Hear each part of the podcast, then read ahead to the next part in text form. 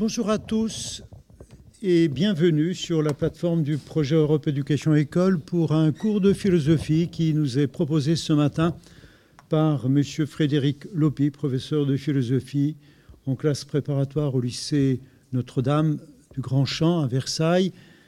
Nous avons le plaisir de retrouver ici en salle de conférence à Sèvres, au lycée Jean-Pierre Vernant, une classe euh, de Hélène Devissaguet, professeure de philosophie également en classe préparatoire.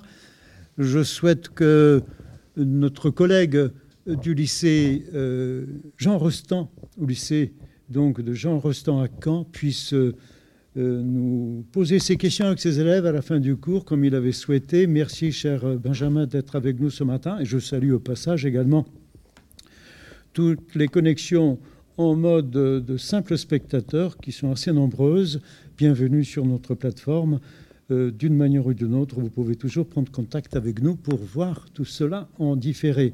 Merci aussi pardon, à M. Jean-Pierre Langevin, professeur de littérature au lycée Jean-Pierre Vernant, qui est avec nous ce matin et qui a mobilisé la participation de nos élèves ici. Cher Frédéric, pardon, ma longueur, je vous cède la parole.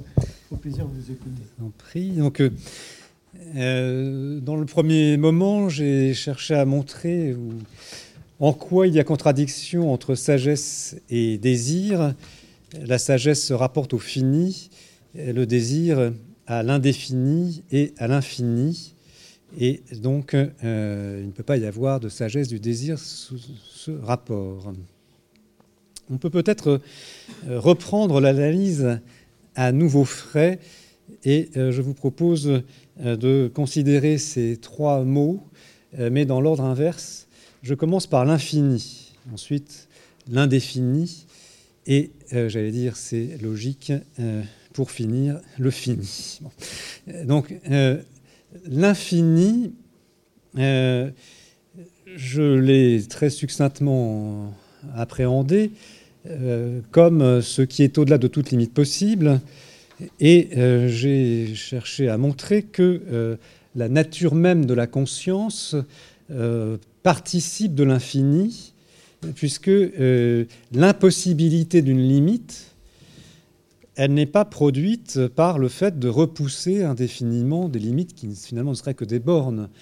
L'impossibilité d'être de franchir la limite, l'impossibilité de la clôture, elle tient à ce qu'est la conscience, que euh, on pourrait euh, euh, dire justement comme étant un projet, comme étant toujours essentiellement au devant de ce qu'elle vise.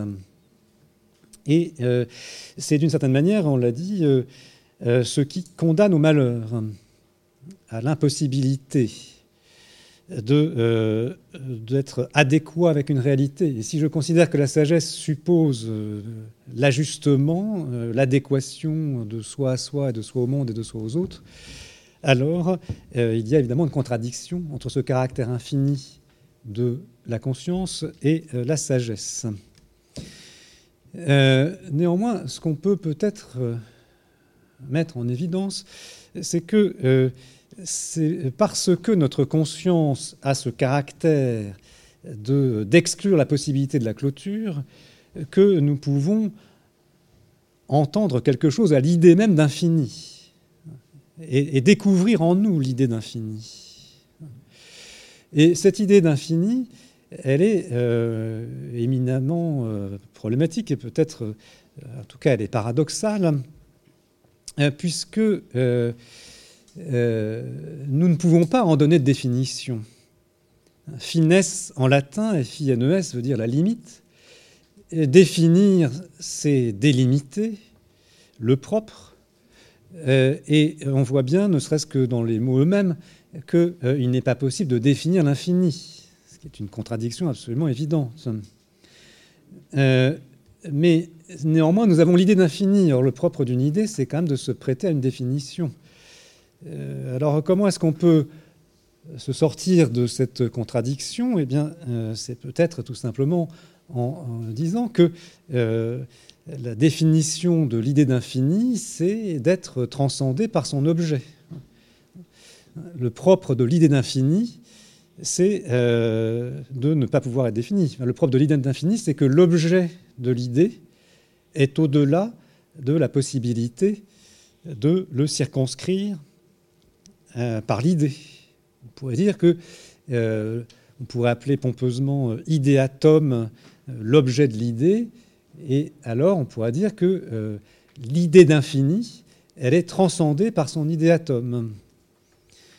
Euh, ce qui est visé par l'idée est toujours au-delà de l'idée. Et si je peux avoir cette idée, c'est parce que je suis moi-même de, cet ordre, d'une certaine façon. Je suis moi-même toujours au-delà de la possibilité de la clôture. Euh, il y a un texte absolument magnifique euh, là-dessus, c'est sans doute la troisième méditation métaphysique de Descartes je découvre en moi l'idée d'infini et je découvre que cette idée, euh, elle a ceci de particulier qu'elle transcende, qu'elle est transcendée par son propre objet. C'est pour ça que à la fin de, la troisième méditation, Descartes euh, est obligé de s'arrêter euh, quasiment en extase mystique pour contempler l'abîme de l'infini. Et donc, de ce fait, on peut dire que si si le désir, il, a cette particularité d'être toujours projeté vers un au-delà du donné, s'il a cette particularité de demander toujours plus, c'est qu'il est le propre d'un être qui est ouvert sur l'infini. Il est le propre d'un être qui n'est pas une simple chose parmi les choses. Et euh, cette, euh, ce sentiment, justement, d'une participation avec l'infini, euh, on peut dire qu'il jette, il continue à, jeter une lumière sur notre condition. C'est-à-dire que nous sommes des paradoxes vivants. Je suis un paradoxe parce que je suis un être fini au sens de délimité et aussi au sens de limité la limite a ce double sens, de délimiter, de limiter. Donc je suis un être fini au sens où je ne suis pas n'importe quoi, mais je suis euh, fini aussi au sens où euh, je, ne suis pas infini, je manque d'infini. Euh, mais je suis fini, mais tout à la fois je porte en moi l'idée d'infini. Je suis fini, mais je peux me projeter vers ce qui est au-delà de toute limite. Donc je suis, en quelque sorte, si on veut adopter la lumière des concepts kantiens, je suis un phénomène en tant que je suis fini. Mais je porte en moi l'idée d'infini. Donc euh, je porte en moi ce qui transcende la phénoménalité, ce qu'on pourrait dire ce qui est nouménal.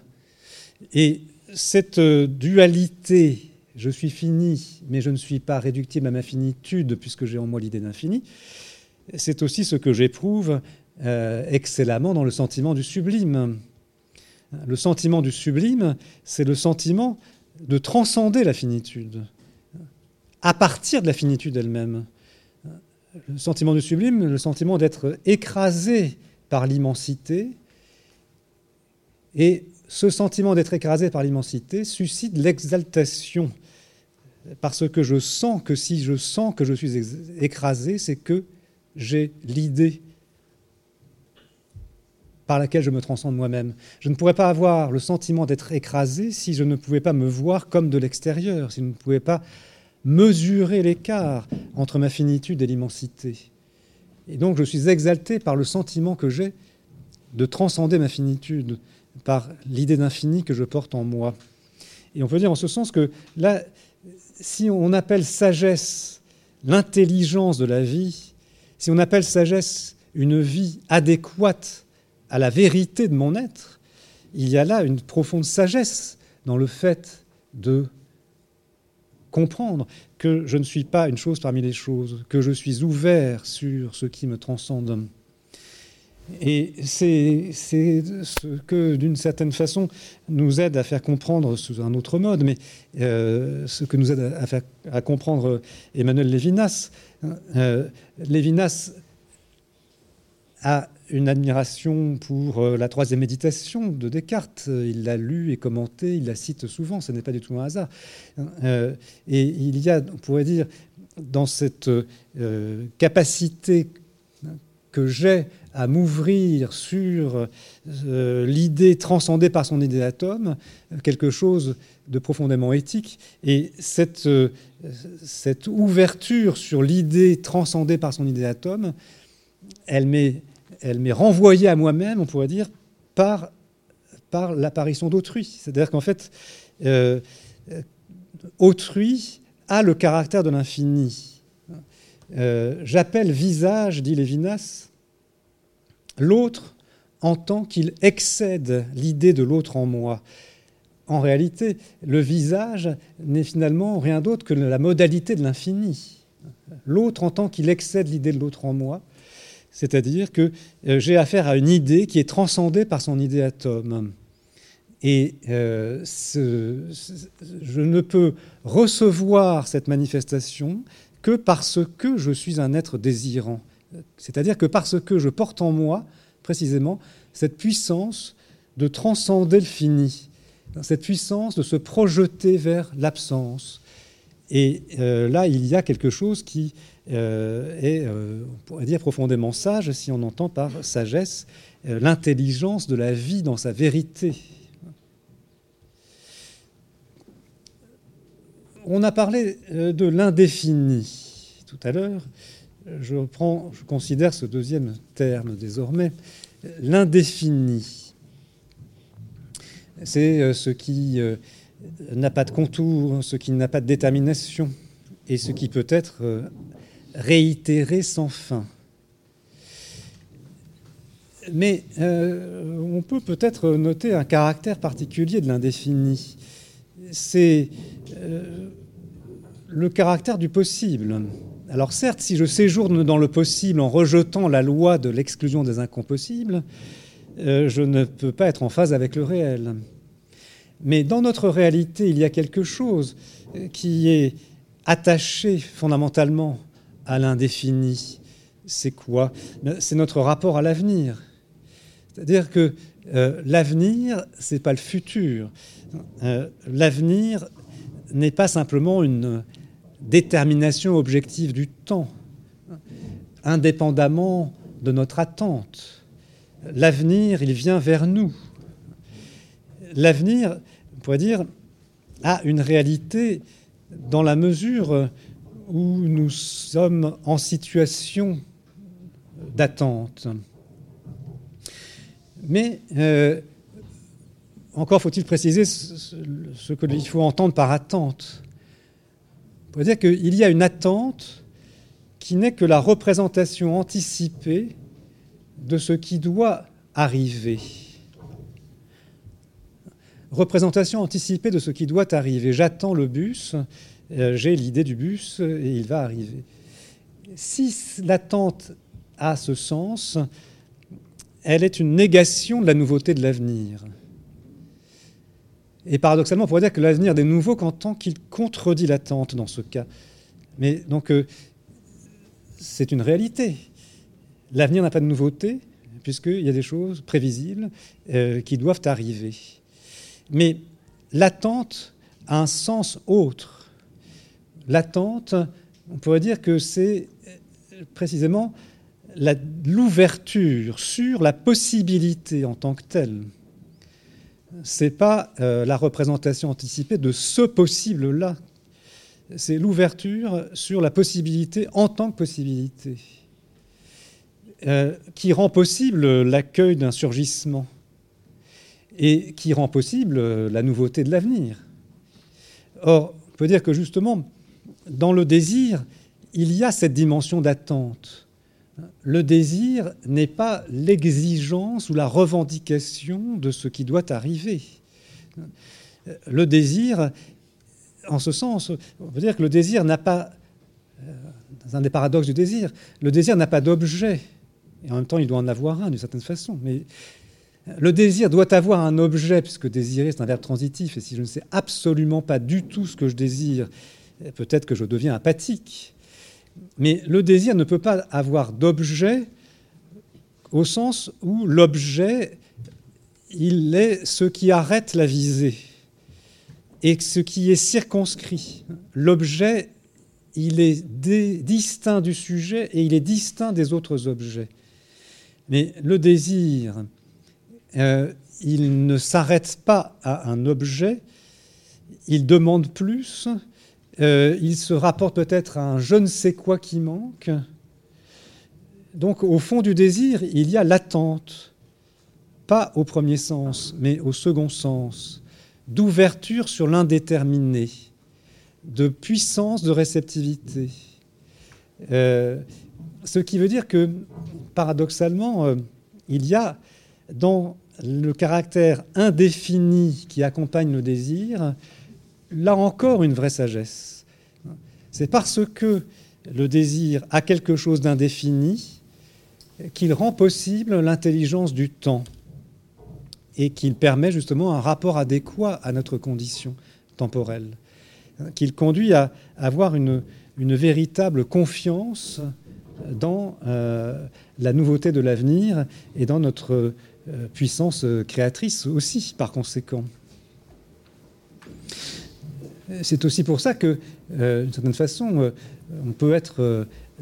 quand je désire, je suis en situation d'être comblé au-delà de toute attente. Le paradoxe. Ce qui m'advient comble mon attente qui précisément n'attendait rien de particulier. donc il faut qu'il y ait une part d'indétermination pour qu'il y ait une vraie sagesse. On voit aussi le lien étroit avec, euh, avec la liberté. C'est-à-dire que lorsque il y a attente comme représentation anticipée de l'avenir, on est dans l'ordre de la répétition du même, on est dans l'ordre du mécanisme, de la routine. Mais c'est parce qu'il y a attente comme ouverture sur la possibilité en tant que telle qu'il peut y avoir authentique liberté. Et donc, en ce sens, dire que euh, le désir est condition de la liberté en raison de son indétermination. Donc le désir est condition de la liberté en raison de son indétermination, puisqu'il est ouverture sur le possible en tant que possible. c'est pour ça que là où il n'y a pas de désir, euh, il, n'y a pas d'audace. Là où il n'y a pas de désir, euh, il n'y a que euh, de la répétition du même. Là où il n'y a pas de désir, le réel est pris pour la mesure du possible. Et quand je prends le réel pour la mesure du possible, ça veut dire qu'il euh, n'y a pas de possible, puisque n'est possible que ce qui est. Prendre le réel pour la mesure du possible, c'est être fataliste c'est l'ordre de la résignation. Donc en ce sens, on pourrait dire qu'il y a une certaine forme de, folie du désir qui ose imaginer plus que ce qui est, mais cette folie du désir qui est ouverture sur le possible en tant que possible, c'est peut-être la vraie sagesse.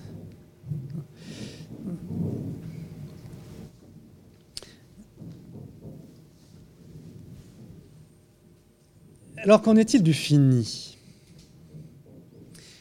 Il me semble que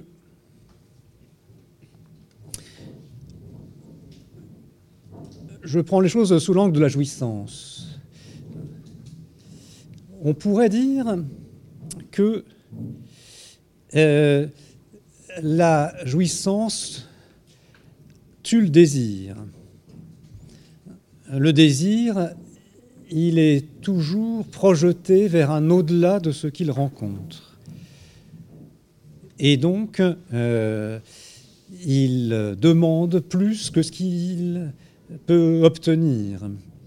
D'où euh, l'idée qu'il euh, y a quelque chose de, de fantasmé dans le désirable, puisque la réalité finie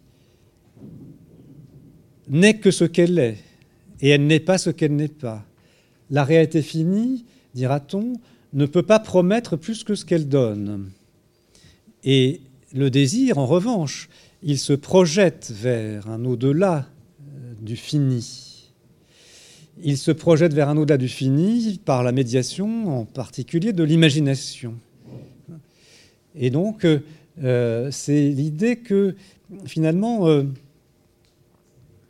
le désir devient peut-être à lui-même son propre objet, au sens où ce qui est désirable, ce n'est pas tellement l'objet qui, en tant qu'objet fini, est forcément décevant, et tu le désires si on s'y arrête. Ce qui est désirable, c'est le fait même de désirer. Ce qui est désirable, c'est la dynamique du désir sans cesse relancée par euh, justement l'esquive de l'objet qu'il rencontre.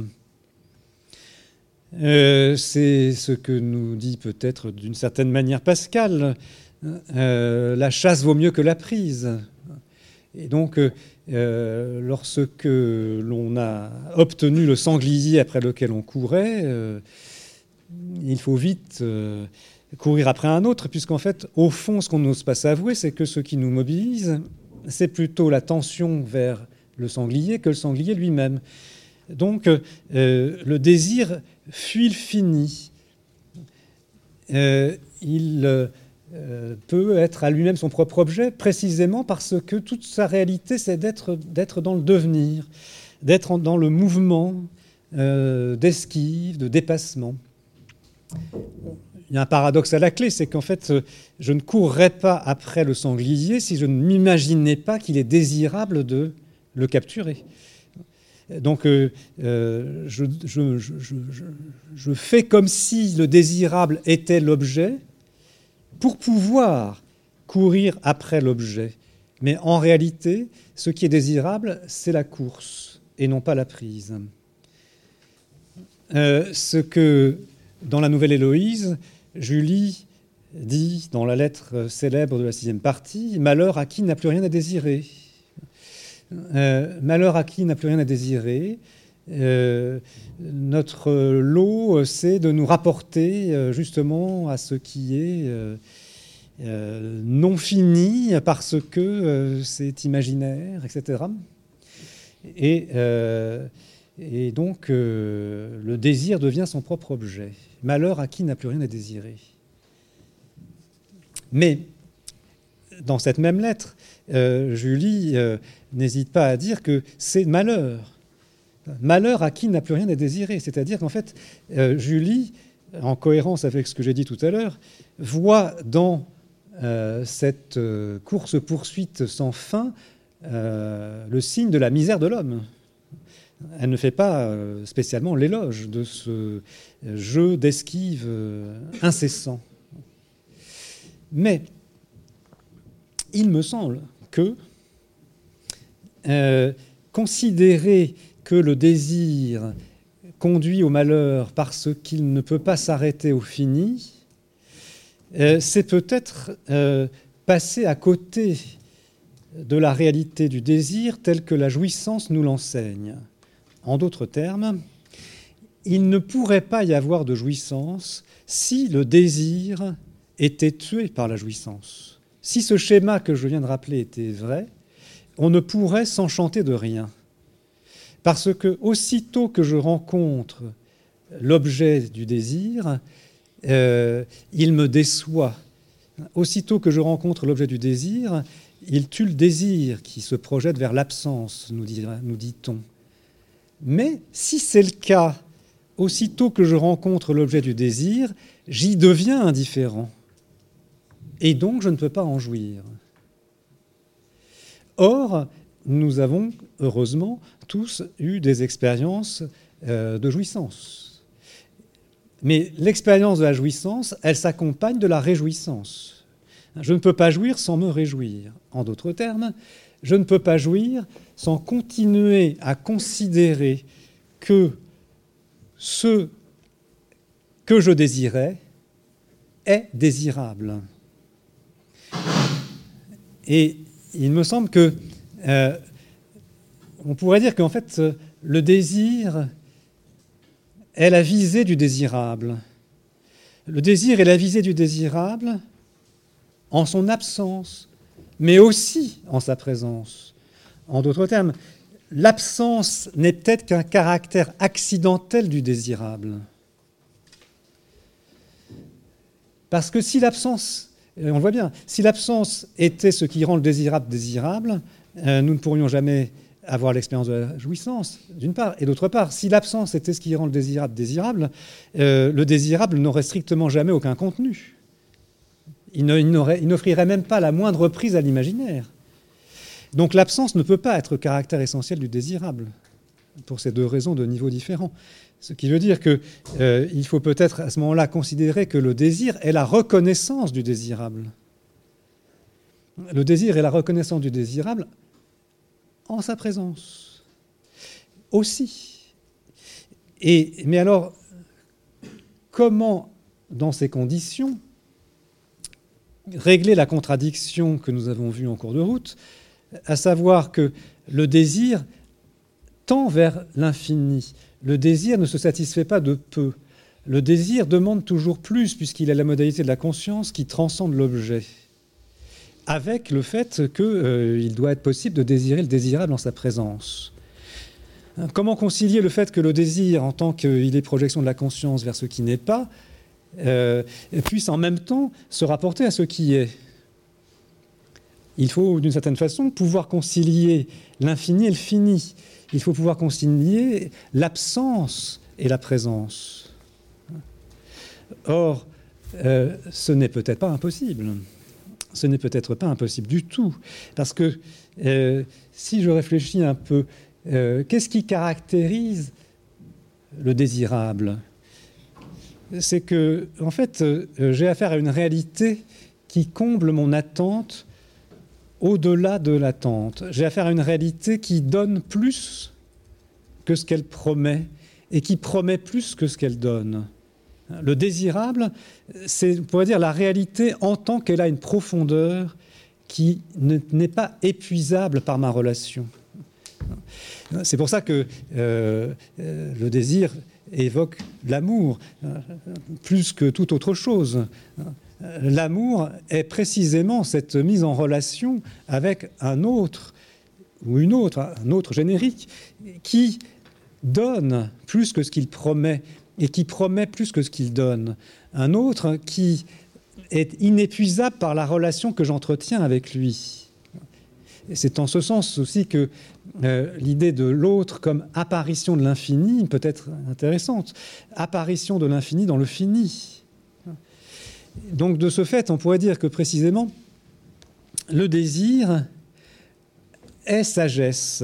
Pourquoi? Parce que la sagesse, c'est l'intelligence de la vie c'est la vie adéquate à elle-même. Or, ce qui, il faut sans doute remarquer, c'est que ce qui constitue la vie, ce n'est pas la tautologie. Ce qui constitue la vie, ce n'est pas l'identité sans différence, ce n'est pas la présence sans absence. Ce qui constitue la vie, ce n'est pas qu'un chat est un chat. Si j'appelle un chat un chat, eh bien, je m'en tiens à l'objectivité qui justement n'est pas la réalité. La réalité, elle est au-delà de l'objectivité. C'est-à-dire qu'il y a, on pourrait dire, il y a ce qui fait que la réalité a une effectivité, c'est que elle s'accompagne de ce qu'elle ne donne pas. Il y a une absence qui est condition de la présence. Même au simple plan de la perception, ce que je ne vois pas est condition de l'effectivité de ce que je vois. Les faces cachées du cube, elles sont condition de la consistance du cube. Le silence est condition de la mélodie. Et les connotations oniriques, comme nous dit par exemple admirablement Bachelard, Bachelard nous montre très bien que l'imagination est perception, qu'il n'y a pas de perception sans une capacité justement à saisir ce qui est de l'ordre du latent, de l'ordre de l'évocation. Et donc, le désir est sagesse parce qu'il nous donne l'intelligence de la profondeur. Il est sagesse parce qu'il nous aide à comprendre l'infini dans le fini. Il nous aide à comprendre l'absence dans la présence. Et donc, en ce sens, c'est ça, il me semble-t-il, euh, le dévoilement qu'opère le désir. Il opère le dévoilement du désirable. Et le désirable, on pourrait dire que c'est la profondeur du réel. C'est une dialectique du fini et de l'infini. Et donc il n'y a pas de sagesse du désir si on considère que l'infini est au-delà du fini. si on considère que l'absence est toujours différée par rapport à la présence. Mais la leçon du désir, c'est peut-être que justement, il nous aide à comprendre que l'absence, elle est condition de la présence, qu'il y a de l'infini dans le fini, qu'il y a euh, que les dieux sont partout d'une certaine manière. Et, donc, euh, voilà en quoi euh, il y aura une sagesse du désirable. Sagesse du désirable parce que le désir est reconnaissance du désirable en sa présence. C'est ça l'idée qui me paraît capitale. Le désir comme reconnaissance du désirable en sa présence, c'est-à-dire reconnaissance de l'infini dans le fini. Voilà, et donc j'ai fini. Merci Frédéric. Nous n'avons pas fini, donc euh, penser euh, ce sujet. Si tu permets, je donnerai l'antenne, je passerai l'antenne maintenant à Benjamin Ouedraogo, professeur de philosophie au lycée Jean Rostand à Caen, ces élèves ont préparé des remarques, des questions. Ils voudraient bien échanger avec toi si tu le permets. Voilà, cher Benjamin, je vous passe l'antenne. Bien, merci. Je ne sais pas si vous me recevez bien. Merci à notre orateur. Euh, je, commencerai euh, par poser une question. Ensuite, je passerai la parole à mes élèves. Euh, la première question, que, en fait, je rebondis sur cette sagesse de l'infini contenue dans le, fini. Et je me pose la question de savoir si la sagesse de l'infini, c'est un constat de notre finitude. Alors, qu'est-ce que nous devons faire de cette finitude? Ben, Je pense qu'en fait, la notion, l'idée de finitude, c'est l'idée que euh, nous manquons d'infini. Donc, euh, il me semble que dans l'idée de finitude, il y a une sorte de regret de ne pas être plus que ce que l'on est, d'être donc privé d'un au-delà de soi. Mais euh, si je reconnais qu'il y a de l'infini dans le fini, que les dieux sont partout, qu'il y a une profondeur de ce qui est donné, que les choses sont plus que des choses, euh, alors le sentiment de la finitude euh, comme privation d'infini, d'une certaine façon, disparaît. Donc c'est à partir de mon être fini que je suis ouvert sur l'infini. je peux me permettre de compléter cette question. Le sentiment de finitude est souvent éprouvé comme le fait d'être mortel, de savoir la mort à nos portes à chaque instant. Est-ce que ce sentiment de finitude, euh, comment dirais-je, euh, que devient-il face ou avec euh, le désir? Est-ce qu'il est, si je puis dire, troublant ou plus exaltant, je ne sais pas comment formuler ma question. Si la finitude, c'est notre destin, en quelque sorte, d'être mortel, pourquoi, pourquoi, pourquoi, pourquoi cette peur du désir, quelque part? Est-ce que c'est parce que euh, il témoigne encore de manière plus cruelle de l'idée de notre mortalité, ou au contraire parce qu'il nous invite à, en quelque sorte, dépasser euh, ce sentiment d'être voué à l'échec? Euh, oui, donc le, rapport à la mort, euh, me semble-t-il, peut être pensé de deux façons. on peut considérer que la mort est, inhérente à la vie, au sens où on dira que l'être qui est né n'est pas à soi-même sa propre cause et par conséquent, il porte en lui la nécessité de sa mort. Mais euh, à ce moment-là, donc on aurait le sentiment de la finitude comme le sentiment de la, mort, de la mortalité, qui peut être obsédant ou qui peut aussi éventuellement être stimulant, pourquoi pas. Euh, mais il me semble qu'en fait, euh, la mort, elle doit être pensée comme extrinsèque. Parce que quand je vis, par définition, je ne suis pas mort, et c'est aussi sans doute la sagesse que nous enseigne Épicure. Donc la mort, elle vient de l'extérieur. Et euh, s'il y a une sagesse du désir, c'est justement que ah, je vais avoir un rapport au présent qui, euh, qui intensifie le présent euh, par la présence que je lui concède en étant ouvert sur ce qu'il recèle de, de non donné. Enfin, présent s'oppose à absent, mais s'il y a du présent, c'est parce qu'il y a de l'absent dans le présent. Et donc, en intensifiant mon rapport au présent, j'intensifie ma vie, et dès lors, la mort m'apparaît comme extrinsèque. La mort euh, ne nous concerne pas, en quelque sorte. Euh, à certains égards, ce n'est pas faux de dire avec Épicure que la mort n'est rien pour nous. Merci beaucoup, cher Frédéric. Je redonne l'antenne aux élèves de Benjamin. À Caen. Et bonjour à vous. du coup, du coup, je disais au début, j'ai été un peu surpris par vos propos, mais au final, je me suis j'ai été assez d'accord avec tout ce que vous avez dit sur le désir et donc sur la façon de, de, comprendre la leçon épicurienne. Et mais en fait, il se pose un problème, c'est enfin il se pose c'est pas un problème, mais la question que je vais vous poser, c'est comment quelle est la vision de la vie du sage? Comment le sage fait il a quoi comme comme comme ambition, comme objectif dans la vie? Euh, Merci. Euh, donc le sage a quoi comme ambition, comme objectif dans la vie? Euh, On pourrait dire que le, sage, il a comme ambition dans la vie de vivre.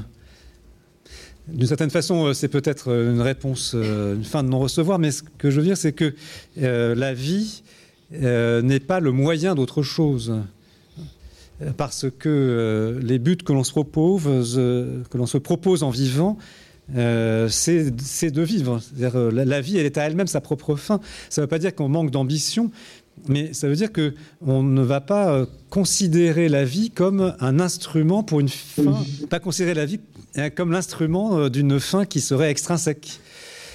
Donc, ce que les Grecs nous enseignent, c'est le caractère, le mot autotélique. La vie est à elle-même sa propre fin, et donc le sage euh, il n'est pas euh, habité par une anxiété ou une frénésie euh, activiste, puisque ce qui l'intéresse, c'est de vivre effectivement. Voilà, s'il y a d'autres questions à Caen, on répondra après celles qui viennent ici à Sèvres, si vous voulez bien patienter quelques instants. Merci. Voilà, donc une question de Michael qui est élève en, donc en Hippocagne à Sèvres. Alors, euh, je voulais savoir, vous avez dit euh, du coup euh, tout au fil de votre euh, enfin de la conférence, que euh, la conscience pouvait être le support euh, du coup d'un infini et que dans la réalité, notre désir était tendu vers vers une attente qui n'arrivait jamais, qui ne se concrétisait jamais. du coup, je voulais savoir si l'art pouvait être un détour pour matérialiser l'infini ou pas du tout. Est-ce que l'art est un détour pour, vous dites, matérialiser l'infini? On pourrait, je pense, dans un premier temps, euh, dire que l'art euh, se rapporte au fini, dans la mesure où euh, il va peut-être être, être une production d'une œuvre finie, euh, ou d'un événement euh, qui, a fortiori, est encore plus fini que l'œuvre dans sa dimension euh, euh, d'événement euh, fugace. Mais euh, ce qui, je pense, euh, euh, est caractéristique de l'art, c'est que précisément le, ce, qui est produit euh, ne se réduit pas à une fonctionnalité. Et donc dans la mesure où il n'y a pas d'adéquation entre un moyen et une fin, euh, on a affaire à quelque chose qui, euh, transcende qui transcende sa propre réalité. Même s'il y a des fins de l'art, des fins militantes ou autres, on est, on est dans le domaine de l'art ou dans la mesure où on n'est pas dans le domaine de la pure efficience. Et si on n'est pas dans le domaine de la pure efficience, c'est qu'il y a une potentialité de, sens euh, peut-être infinie offert à une herméneutique euh, qui justement euh, fait précisément, c'est un peu ce que je disais aussi, advenir l'infini dans le fini, typiquement. Il me semble, on pourrait répondre comme ça. Pour revenir sur le sage et, ses désirs, donc la volonté du sage d'atteindre une sagesse qui l'amènerait euh, au bonheur, enfin un bonheur de stabilité, euh, ne serait-ce euh, est-ce en fait un, une forme de désir qui serait en fait contradictoire avec sa volonté d'absence de désir?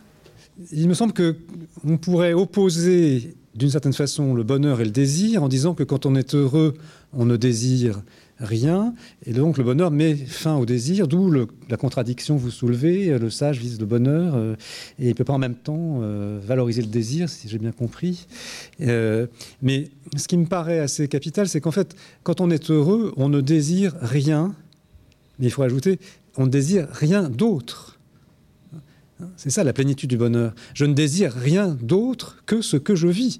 Mais ça ne veut pas dire que je ne désire pas ce que je vis au moment où je le vis. Et donc le fait de le désirer, de le reconnaître comme désirable, c'est aussi ce qui va me, me, permettre de le goûter et d'en voir les potentialités, et peut-être de, de, de me percevoir qu'il y a des potentialités infinies dans cette réalité finie. Donc de ce fait, c'est compatible. Merci. Je reviens vers vous à Caen pour la suite de vos questions. Bonjour. Il y a un moment vers la fin, vous avez par, parlé de l'objectivité et de la vérité. Et vous avez affirmé que, que la vérité n'était pas forcément objective. Et donc, j'aimerais vous poser la question, en quoi la réalité et l'objectivité sont différentes et même est-ce qu'elles sont opposées? Euh, Merci bien. Alors, euh, je pense que on pourrait dire que l'objectivité et la réalité, j'ai distingué les deux. Euh, l'objectivité pourrait dire, la réalité appréhendée sous un point de vue euh, euh, analytique, sous un point de vue circonscrit. C'est-à-dire que euh, l'objectivité suppose de faire abstraction de ce qui n'est pas l'objet. Donc si on étudie le feu, je vous renvoie à un ouvrage de Bachelard, La psychanalyse du feu. Si on étudie le feu, on ne peut pas l'étudier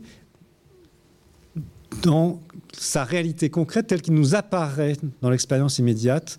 L'étude scientifique du feu va isoler, par exemple, euh, le phénomène de l'échange thermique ou va isoler le phénomène de la luminosité euh, ou d'autres phénomènes. Donc je vais me donner un objet d'étude donc euh, qui est bien délimité de tout objet interférent. Donc si j'étudie euh, la chaleur, je ne vais pas étudier en même temps la luminosité. Or, la réalité immédiate euh, nous est donnée dans notre perception qui, elle, ne distingue pas. Donc il me semble qu'en fait, l'objectivité ne peut pas épuiser la réalité puisque l'objectivité suppose un tri dans la réalité. La notion d'objet, elle est corrélative de la notion de sujet. Objectum, jeter devant, jeter devant le sujet. L'objet est euh, identifié par une certaine visée du sujet. Donc une même réalité par exemple la, la, montagne, je prends un exemple parmi d'autres, euh, peut faire l'objet d'une étude géologique, l'objet d'une étude entomologique, l'objet euh, d'une étude économique, l'objet d'une étude esthétique, etc. etc. Mais euh, ces différents modes d'apparaître, ils ne sont pas distincts les uns des autres dans la réalité en tant qu'elle nous est donnée à percevoir. Donc c'est en ce sens qu'on pourrait dire que l'objectivité, elle est légitime dans son ordre, mais euh, elle n'épuise en aucune façon la réalité. Et il y aurait une illusion à croire que euh, la réalité se confond avec l'objectivité. Cette illusion, euh, c'est justement la perte euh, de la profondeur du monde, la perte d'un inépuisable avec lequel je suis en relation. On pourrait dire c'est aussi la perte du sens poétique et artistique, c'est la, perte d'un rapport contemplatif au monde c'est la perte du monde lui-même, parce qu'en fait, on pourrait dire que la réalité du monde, elle, est telle qu'elle est au-delà des points de vue fragmentaires que l'on peut isoler dans l'objectivité. Merci. Avant de re repasser encore à Caen, tout à l'heure, je me tourne vers les élèves ici présents. Est-ce qu'il y a une autre question? Peut-être M. Langevin? Je ne vais pas empiéter sur le temps de, aussi des élèves de, de Caen. Je vais poser cette question, en fait, est-ce qu'on pourrait aussi envisager le, le, désir, donc non pas comme un, euh, finalement le, le, sujet qui viserait un objet, mais aussi dans le cas où, euh, en quelque sorte, de la, rencontre de deux désirs, euh, un désir qui viserait un, autre désir en quelque sorte. Est-ce qu'il est, est possible de, l'envisager euh, ainsi? Est-ce que ça serait encore un désir sage ou est-ce que c'est peut-être la, la seule forme de enfin le seul moment où peut-être le, le, désir rencontre la sagesse, ou si justement on peut en quelque sorte rencontrer un autre sujet à travers le désir? Est-ce que je vais demander ce que tu en pensais euh, Oui, donc j'ai assez peu parlé en effet de, l'intersubjectivité, mais euh, sauf euh, sous le mode de l'apparition de l'infini dans le fini à travers autrui irréductible à l'idée que j'en ai. Et, donc on peut dire que précisément le, rapport à, autrui est ce par quoi euh, c'est pour ça que je disais que l'amour a un statut privilégié dans, la, question du désir, puisque c'est précisément dans le rapport à autrui que je peux comprendre peut-être de manière excellente ce que signifie l'infini dans le fini. Et donc c'est là que l'objet euh, qui est en même temps un sujet, euh, est irréductible euh, à l'objectivité et irréductible aussi au fini et au jugement tautologique. Donc c'est pour ça qu'il est sûr qu'on ne peut pas vraiment comprendre la sagesse du désir en, isolant le désir de la relation intersubjective. C'est certain. D'accord, merci. Peut-être un mot, je ne sais pas si c'est redondant ou pas, le désir d'immortalité. Vous le voyez comment, cher Frédéric? Euh... Est-ce que c'est une contradiction dans les termes Ou est-ce que c'est une espèce d'équilibre entre l'humain et surhumain Je ne sais pas comment formuler. Euh, oui. Euh, euh, désir d'immortalité, je pense que la, la, sagesse du désir tel que je l'ai appréhendé, c'est que consiste dans le fait que le, désir, au lieu de nous reporter indéfiniment vers un, au-delà inaccessible, le désir peut nous ouvrir justement à, comprendre que les dieux sont partout, nous ouvrir à comprendre qu'il y a une profondeur dans le réel qui ne s'épuise pas par mon rapport au réel. Et donc si le désir d'immortalité, il, consiste justement à, désirer être euh, plus euh, autre, ailleurs, dans une sorte d'absence euh, irréelle, se donner ce qu'on n'a pas et ce qu'on ne pourrait pas avoir, en fait, il n'est pas sage du tout. Et il, nous, sépare justement de ce qui est la vie, effectivement. Mais peut-être que le désir d'immortalité, c'est peut-être euh, une sorte d'intuition que euh, euh, si je suis capable de saisir l'infini dans le fini, je ne suis pas une chose parmi les choses, et peut-être que l'idée d'immortalité n'est pas absurde. Mais il faut dire que l'immortalité, elle, se joue déjà maintenant. Vous vivrez comme des dieux parmi les hommes.